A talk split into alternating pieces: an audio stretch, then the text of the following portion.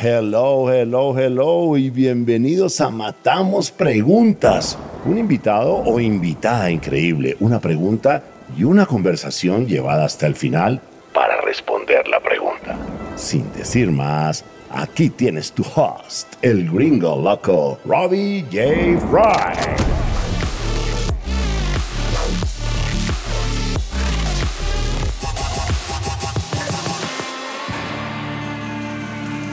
Hola, hola, hola, ¿cómo estás? Y bienvenidos a Matamos Preguntas. Mi invitado es Juan Pablo Ortega, co-founder at Juno.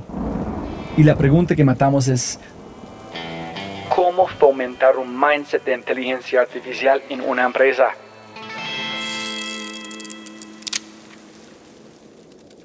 Pero antes de arrancar, ayúdame a multiplicar el impacto de Matamos Preguntas regalando una reseña en Spotify o en tu player favorito. Y cuenta al mundo que amas matamos pregunta. Y lo más importante, quiero celebrar las empresas que hacen posible este podcast.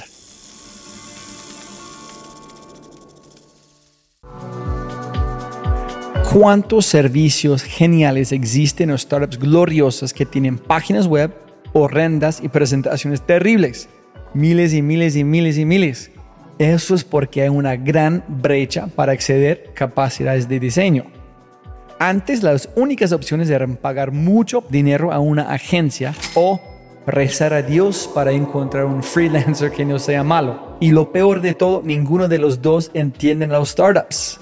Pero gracias a Mavity existe una plataforma con todas las respuestas creativas que puedes necesitar, ya sea un logo, una página web, marketing de producto o un equipo creativo de tiempo completo o incluso si vas tras tu inversión. Mavity se asegurará de que cada aspecto de diseño de tus proyectos brille. Descubre Mavity, la plataforma que conecta empresas con talentosos profesionales creativos. El mejor precio, la mejor calidad súper flexibles y absurdamente rápidos. Exactamente lo que requiere cualquier startup. Visita mavety.co haciendo clic en el link de este podcast para liberar el potencial de tus productos o servicios. Y con ese dicho, matemos preguntas. Listo. Juanpa, siempre puedes ganar más plata, no más tiempo. Muchas gracias por su tiempo, hermano. Eh, finalmente aquí platicando la primera vez. Sí, muchísimas gracias. Qué bueno que lo logramos. Llevamos varios meses tratando de, de lograr esto. Con suerte, hermano, con suerte. El primero de muchos por venir. Ojalá. La pregunta, Juanpa, que me encantaría matar es cómo fomentar un mindset de IA o inteligencia artificial en una empresa. Pero antes de eso, un poco sobre ti, lo que haces, porfi, en Juno. Juan Pablo Ortega, soy el cofundador y el CEO de Juno. Antes de empezar Juno, cofundé Rappi.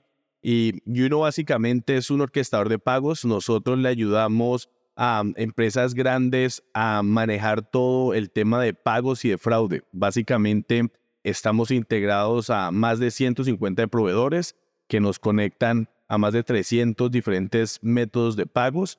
Entonces, a empresas como McDonald's, Avianca, les ayudamos a simplificar todo el manejo de estas integraciones para que puedan ofrecerle a sus clientes más formas de pagos, para que puedan ayudar a sus clientes para que el pago siempre pase y ayudamos a reducir ese momento cuando estás comprando algo en línea o un pasaje y pones tu dato de tarjeta de crédito y se declina y no entiendes por qué se declinó y uno ayuda a resolver ese problema. Y entonces lo que hacemos nosotros, y ahí conecta un poco el tema de AI, es que usamos Pueden ser reglas o usamos modelos de Machine Learning para determinar cuál va a ser el proveedor que tiene el chance más grande de, aprobación. Entonces, usamos modelos predictivos para de alguna manera ayudarle a, decidir a la empresa por qué proveedor debería esa transacción y en caso de que falle podemos reintentarlo. Y muchas veces logramos incrementar hasta un 10% esa tasa de aprobación, que es digamos que el porcentaje de pagos que son aprobados haciendo este reintento por un proveedor secundario. Pero que yo entendí es que tú tienes tu, si McDonald's, solamente ellos, alguien de código o alguien allá, solamente implementan un plugin que conectan un Neki, un Bancolombia, un Wampi que ellos quieren. ¿Por qué Juno si yo solamente puedo escoger que yo quiero? Juno es todos en uno, en donde solamente es un API to rule them all. Correcto, correcto. Es un gran ejemplo. McDonald's, en este caso, arcos dorados. Entonces, si McDonald's estuviera solo en Colombia y tuviera que implementar solamente una conexión para aprender Neki, pues no puede hacer directo. Eso es muy sencillo. Ahora, cuando estás en tantos países y no solo necesitas Neki, sino que necesitas Yapay, necesitas Pay en México, necesitas Mercado Pago, y ahí necesitas hacer más o menos, sin exagerar, 50, 60 conexiones. Entonces me imagino la backend, cuando tú conectas, saben dónde estás y muestran las opciones de tu país. Entonces no es buscar, solamente tú dices esto, esto, esto, y ya están habilitados. Correcto. La herramienta Juno es bastante poderoso en permitirle a, la empresa customizar eso. Entonces, para un ejemplo, si el pasajero entra a Bianca y entra desde Chile y está pagando una silla, se le muestran ciertas opciones. Si está pagando un pasaje, se le muestran otras, porque en un pasaje puede que tenga sentido ofrecer un servicio de buy now, pay later o de créditos, pero pues para una silla no tiene ningún sentido. Entonces, el comercio puede customizar qué opciones de pago se le muestra para diferentes experiencias y lo mismo en McDonald's. Entonces, él puede decidir que si el usuario está en Puerto Rico, pues la va a aparecer ATH Móvil, que es un wallet que usan en Puerto Rico. Si van a estar en Brasil, se le muestra Pix. Y ahí es donde entra un poco la complejidad de que, por ejemplo, Pix, hay cientos de proveedores de Pix. Y lo que le permite Juno es que cada franquicia decide qué utilizar. O puede hacer una prueba, puede decir, oiga, quiero usar 50% un proveedor, 50% otro y ver cuál me funciona mejor o cuál es más barato. Entonces, muy complejo, pero Juno con una interfaz gráfica súper fácil de usar le permite a las empresas lo que hoy en día en Juno pueden hacer en un minuto, les tomaba seis meses. Holy shit. Y cuando yo pongo información de tarjeta de crédito en Avianca, Stripe, si yo intento con un Stripe, solamente van a un sistema, no sé si es Rail de Stripe, en si están declinados, ¿hay otro sistema de Stripe o no? Es uno. Pero si es tarjeta de crédito, ustedes intenten cuál sería la más probabilidad. ¿Hay otros sistemas de Rails que prueban que es un otro intermediario como de Mastercard o Visa o no? ¿Cómo funciona? Correcto. O sea, la forma para procesar una transacción, ahí hay un sinfín de, de formas de hacerlo. Una transacción puede, digamos, vamos a ir a un, caso como Colombia. Colombia, cuando yo tengo una transacción, esa transacción se puede ir por Credibanco, por Redeban. Y ya también se puede ir por Visa o por Mastercard. Entonces, digamos que cuatro diferentes opciones. Dentro de eso se abren más posibilidades, porque yo puedo llegar a Credibanco por PayU o por D-Local o por Stripe. No aplica en este caso, pero asumamos que sí. Y cuando tú empiezas a ver y ves los datos de millones de transacciones, lo que te das cuenta es que hay ciertas tarjetas que tienen mayor aprobación por un proveedor que por el otro. Para darte un, ejemplo muy fácil que puede pasar en Estados Unidos o en México. Tú tienes un adquirente y un emisor. El adquirente es el banco que se encarga, digamos que es el banco del comercio, es el que se encarga de recibir los fondos de del comercio, y tienes el emisor. Y el emisor es el que emite la tarjeta. Hay momentos donde el emisor y el adquirente son muy diferentes, son dos bancos completamente diferentes, entonces viajan por visa y ahí hay un tema de, información que viaja. Esa información puede ser muy amplia o puede ser muy corta, entonces puedes enviar, por ejemplo, el CBB2, que son los tres dígitos de atrás, o puede que no lo mandes. Para procesar una transacción, tú necesitas solamente dos cosas, el número de tarjeta y la expiración. No necesitas nada más. Tú puedes, tú con esos dos datos puedes hacer yo sé que las te piden un resto de cosas como tu dirección y un resto de cosas, pero tú con tus 16 dígitos y tu expiración puedes procesar una transacción y puede ser aprobado o declinada. Entonces, cada proveedor decide qué hacer. Entonces, PayU puede tomar una decisión, local otra, y ahí es donde empieza a haber mucha diferencia. Pero la diferencia un poco más grande donde vemos mucha diferencia es qué tan cerca está el adquirente el emisor. Entonces, solo un ejemplo, en Estados Unidos. Cuando tú envías una transacción de JP Morgan, Chase, y el emisor y el adquirente es el mismo, entonces yo mando a procesar JP Morgan Chase como adquirente y es una tarjeta de ellos. Ellos por atrás en un sistema casi closed loop que hace que esta transacción sea mucho más rápida, más eficiente, reciben más información, entonces tienes mayor chance de que una transacción de Chase sea aprobada cuando es procesada por JP Morgan que cuando es procesada por Wells Fargo, por Stripe o por otro. ¿Cuánto más plata ganan Arcos Dorados gracias a Juno para identificar la mejor probabilidad en la transacción. Tú sabes qué porcentaje, cuánto más ganan, cuánto más transacciones, es más felicidad del cliente, es velocidades en datos donde ustedes brillan de verdad. El caso específico de Arcosorado, no tengo el número, eh, debería tenerlo, pero no tengo, pero hay otro cliente que es muy grande, es, es InDrive, es una, un competidor de Uber. Somos el orquestador de ellos en Latinoamérica y en Asia. Entonces estamos empezando a procesar pagos, no solamente en Latinoamérica, pero también en Indonesia, en Tailandia. A InDrive le hemos ayudado a incrementar la aprobación 10%. O sea, hemos logrado que sus ingresos suban un 10%, que son millones de dólares, mientras que eh, están logrando bajar sus costos gracias a este mm, orquestador. ¿Por qué orquestador no algo más de torre control? Si el término no lo inventamos nosotros, como que ya existía, por mucho tiempo tuvimos un, un problema de identidad interna y creo que lo que si me preguntas, ¿qué es Juno? Juno es una empresa de infraestructura de pagos porque es lo que hacemos. Nosotros eh, eh, somos de alguna manera la empresa que ayuda a crear la infraestructura del futuro de los pagos del mundo. Eso es lo que somos. Pero cuando le dice eso a alguien que ha perdido, como, ¿cómo es infraestructura? Eso suena a un puente y ustedes como así que son un, un puente. Entonces existe ese término orquestador de pagos que no sé quién se lo inventó, pero existe y hay muchos orquestadores de pagos. Somos un orquestador de pagos. Somos más que un orquestador de pagos, pero es como la categoría en la que más podemos entrar. Ah, ok. Es brutal. Genial. Listo. Juanpa, ¿qué has visto en términos de cómo ha progresado la IA desde tu punto de vista dentro de las empresas? Desde como con tu punto de vista de Rappi, etcétera. Por favor. Creo que el término inteligencia artificial era un término que usaban las empresas para ver si podían subir su valoración.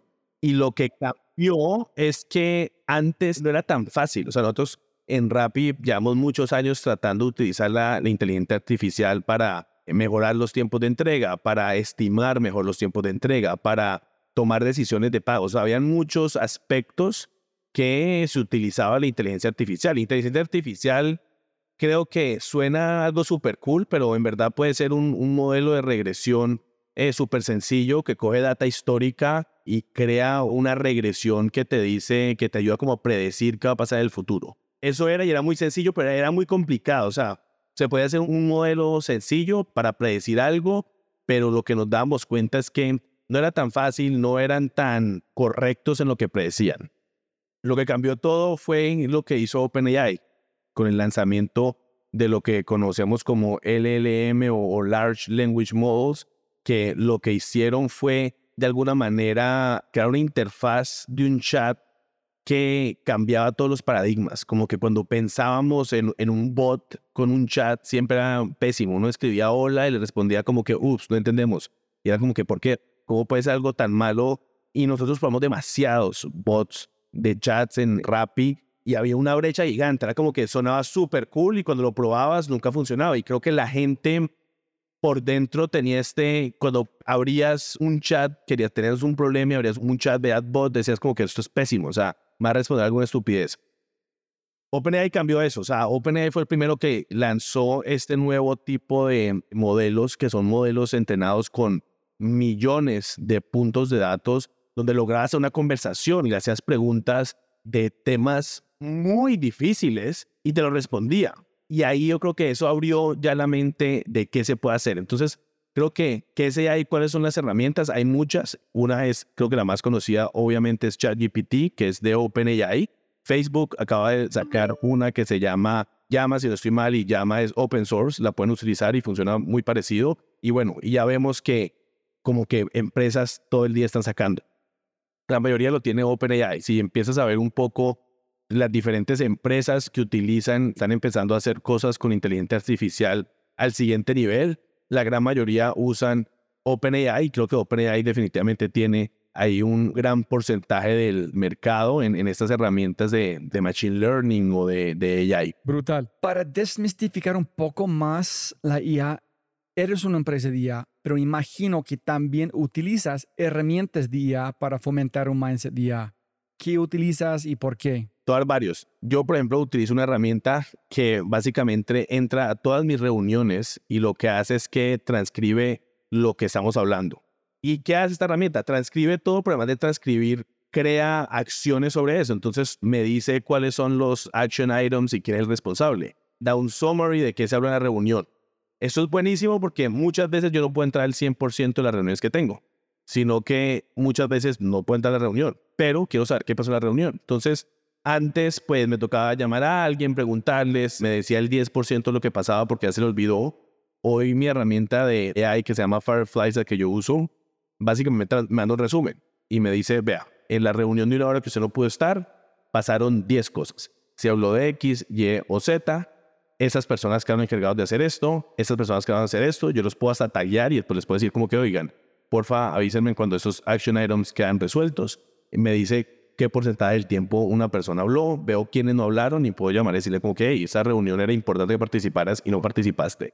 Es un caso súper específico donde el AI es 100% tangible y cualquier persona hoy en día puede ver cómo puede optimizar sus tiempos en reuniones o puede sacarle mucho más provecho. A mí me pasaba mucho que tenía una reunión y al otro día decía, uy, ¿qué fue lo que que debía hacer ayer y se me olvidó. Ya no, literal. Y lo otro acá es que todo esto queda guardado en tu Drive en diferentes docs y puedes hacer búsquedas. Entonces muchas veces te ha pasado, pero te acordás de como que, uy, alguien me mencionó que usaba esta empresa, ¿quién es? Yo puedo hacer una búsqueda y él busca en todas mis reuniones y me dice, vea, fue en esa reunión que usted tuvo con Avianca y Pedrito fue el que mencionó esa palabra. Entonces ya puedo escribir a Pedrito, oiga, es que hace cinco meses hablamos una reunión y usted mencionó este término. ¿Me puede explicar qué es? Eso antes no podía. Otro muy, muy bueno es para mi email uso una herramienta que se llama Superhuman.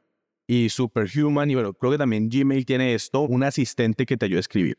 Entonces, una que lo uso mucho y me encanta y es demás, funciona demasiado bien, es cuando vas a hacer introductions, cuando vas a presentar a una persona con otra. Y siempre toca como que pensar mucho y decir, ok, voy a presentarle no sé, a Juan Pablo lo va a presentar a Robbie y te toca pensar y hacer un resumen.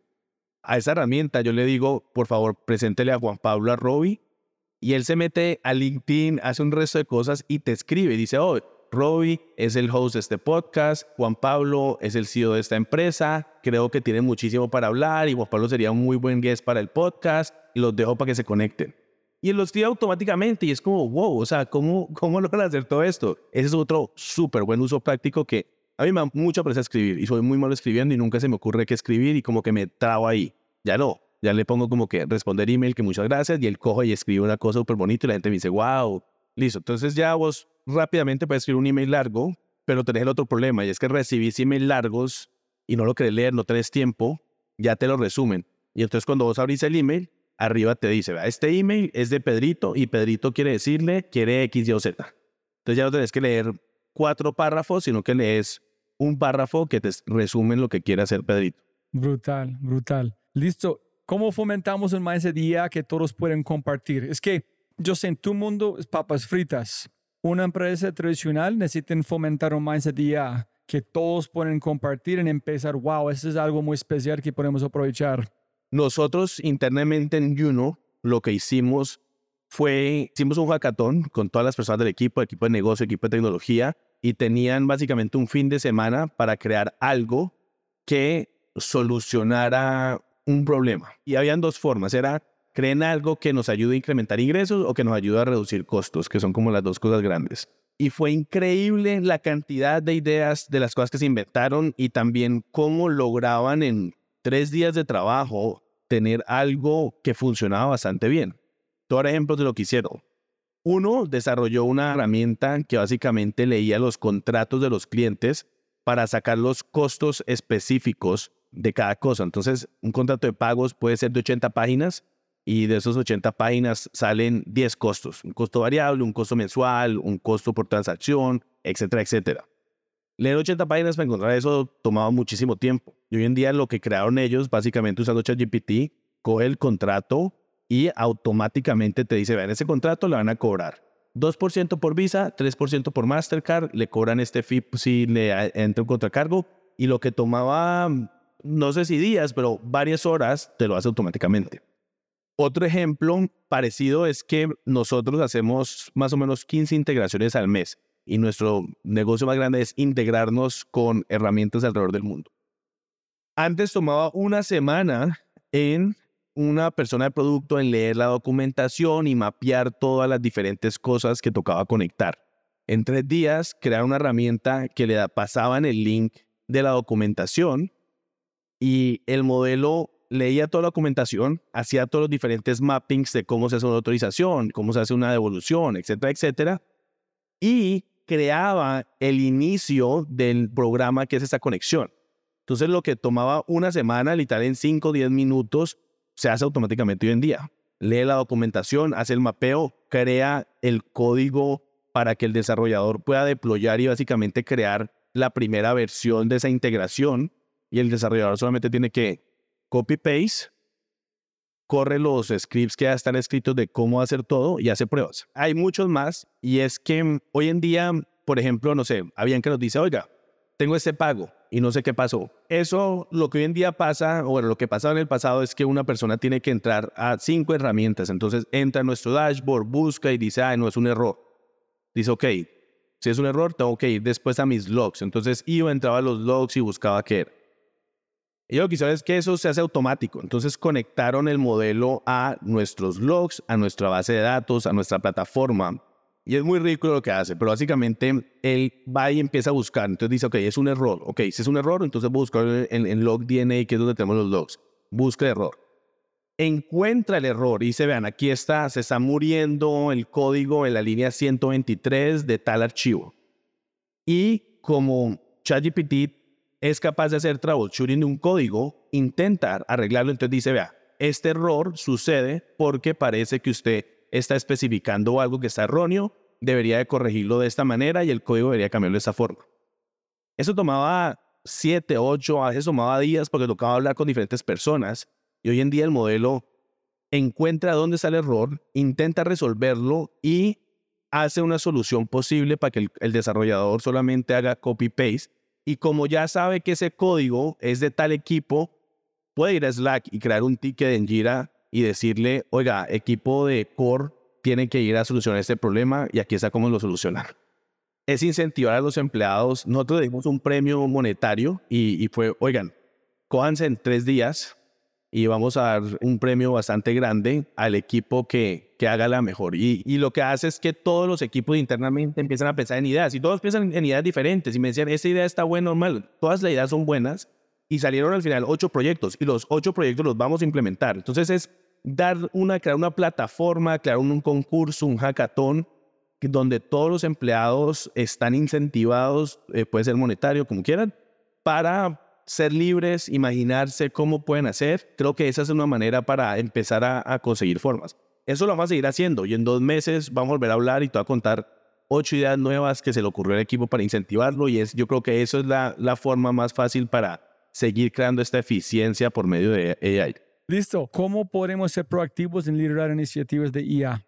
Yo creo que toca definitivamente casi que muchas veces hasta se amerita tener un, equipo o una persona que su único trabajo es pensar cómo utilizar AI en la, en la organización. Creo que viendo los savings potenciales que tienen el tema del AI, el implementar o crear una, un área de, deficiencias que antes existían en las empresas para mejorar los procesos, deberían de existir estas áreas que su único trabajo es ver cómo la empresa puede innovar, cómo la empresa puede utilizar AI, que sean personas expertas o que tengan el conocimiento o estén constantemente haciendo research y entendiendo cómo otras empresas alrededor del mundo están utilizando AI y cómo ellos internamente pueden cuadrar con diferentes equipos. Creo que eso podría ser una muy buena idea y, por ahí podría empezar. A ver, hoy en día existen, esto yo siempre lo veo como el, creo que es como Six Figma, algo. Va a haber AI Expert, Black Belt y seguro o sea, a convertir. Es que cuando empezás a meterte eh, en el tema, empezás a de alguna manera explorar, se te abre la mente a tantas cosas, pero necesitas de alguna manera empezar a hacerlo. Entonces seguro va a haber gente que es, que es experta en, en este tema y su trabajo va a ser eso. También pueden, seguro van a salir consultoras de eso, creo que ya existen consultoras, donde la contratás y, y su único trabajo es decirte, vea, yo hice un análisis de su empresa y usted tiene 10 oportunidades. Pilla, aquí este proceso puede meterle AI. Ese proceso puede meterle AI y se encargan a eso. A los emprendedores que quieren ideas, eso creo que es una muy buena idea de negocio. Mira, muy importante, hablamos del miedo. Muchas, muchas personas tienen miedo de que la IA les quite su trabajo, es el fin del mundo, etc. Simplemente, eso es muy importante porque nosotros no contratamos a dos personas porque encontramos la forma de hacerlo con IA. Entonces, yo veo mucho valor en el miedo pero yo quiero saber cómo ves este miedo dentro de las empresas tradicionales. Pero no es la primera vez que vivimos esto, ¿sabes? Lo que le toca hacer a nosotros como sociedad es cambiar el entrenamiento, es que el entrenamiento es la palabra, pero de alguna manera hoy en día educamos a las personas a hacer algo y, eso suena muy raro, pero en las universidades enseñan ciertas cosas y con el tiempo esas ciertas cosas se vuelven obsoletas porque pues ya no necesitan hacerla. hay muchos ejemplos de esto, o sea, como que agencias de viajes. Hace 20 años el tener agencias de viajes era pues algo que todo el mundo tenía, o sea, como que no había una alternativa. Hoy en día, vos no sé cuándo fue la última vez que pensaste llamar a una agencia de viajes para comprar un vuelo. Te metiste a Google Flights y lo compraste y ya, y fue como que, ¿por qué necesito eso? Hay miles de ejemplos de esto y, y lo que termina sucediendo es que cambia lo que la gente sabe hacer por algo nuevo. Entonces, tenemos que seguir entrenando personas para que en las fábricas cojan las cosas y las pongan en una caja, no solo hacer un robot. Ya de hecho en Amazon muchas cosas se están automatizando para que no existan personas en un warehouse. Lo que hacen esas personas, bueno, esas personas pues deberían de estar a lo mejor entrenando los modelos, deberían de estar aprendiendo a cómo crear y cómo eh, de alguna manera codiar estos robots que van a ser el futuro. Entonces, yo no creo que se elimina la necesidad de una persona, cambia lo que hace esa persona para lo que sea el futuro. Creo que vuelve un poco al tema cuando estás aprendiendo matemática y el profesor te dice, no use la calculadora. Y pues claro, uno tiene que aprender de alguna manera hacer matemática, pero también tienes que aprender a usar la calculadora, porque al final, pues usar la calculadora es parte de las cosas que necesitas saber. Creo que funciona igual. O sea, vamos a, o sea, que los niños no van a aprender a escribir porque no necesitan escribir o, o no, o escriben, pero se vuelven mejores escritores porque ChatGPT les va dando correcciones. Alguna manera se vuelven mejores escritores que lo que somos nosotros. Entonces son menos capaces, son más capaces porque logran romper barreras intelectuales y con ayuda de ella te ayudan a que todo el mundo tenga la misma capacidad mental para escribir un libro, porque a todo el mundo lo puede hacer. Antes solamente a las personas que eran muy inteligentes, ya no, ya cualquier persona está al nivel, porque digamos que la diferencia en capacidad intelectual se desaparece y ese gap lo, lo rellena la AI. Listo, papá. Si te gozaste este podcast y te gustaría escuchar más, ojalá que sí por favor, déjeme saber qué invitados, qué temas y qué preguntas te gustaría que matemos. Déjame un mensaje aquí, sí, en Spotify o en cualquiera de mis redes sociales usando arroba RobbieJFry. Y también, si quieres la versión extendida de este podcast, debes ser un miembro de Quinto y puedes encontrar todo en quinto.ai, K-I-N-N-T-O.ai. Muchas gracias por escuchar y siempre puedes ganar más plata, pero no más tiempo. Chau, chau, chau.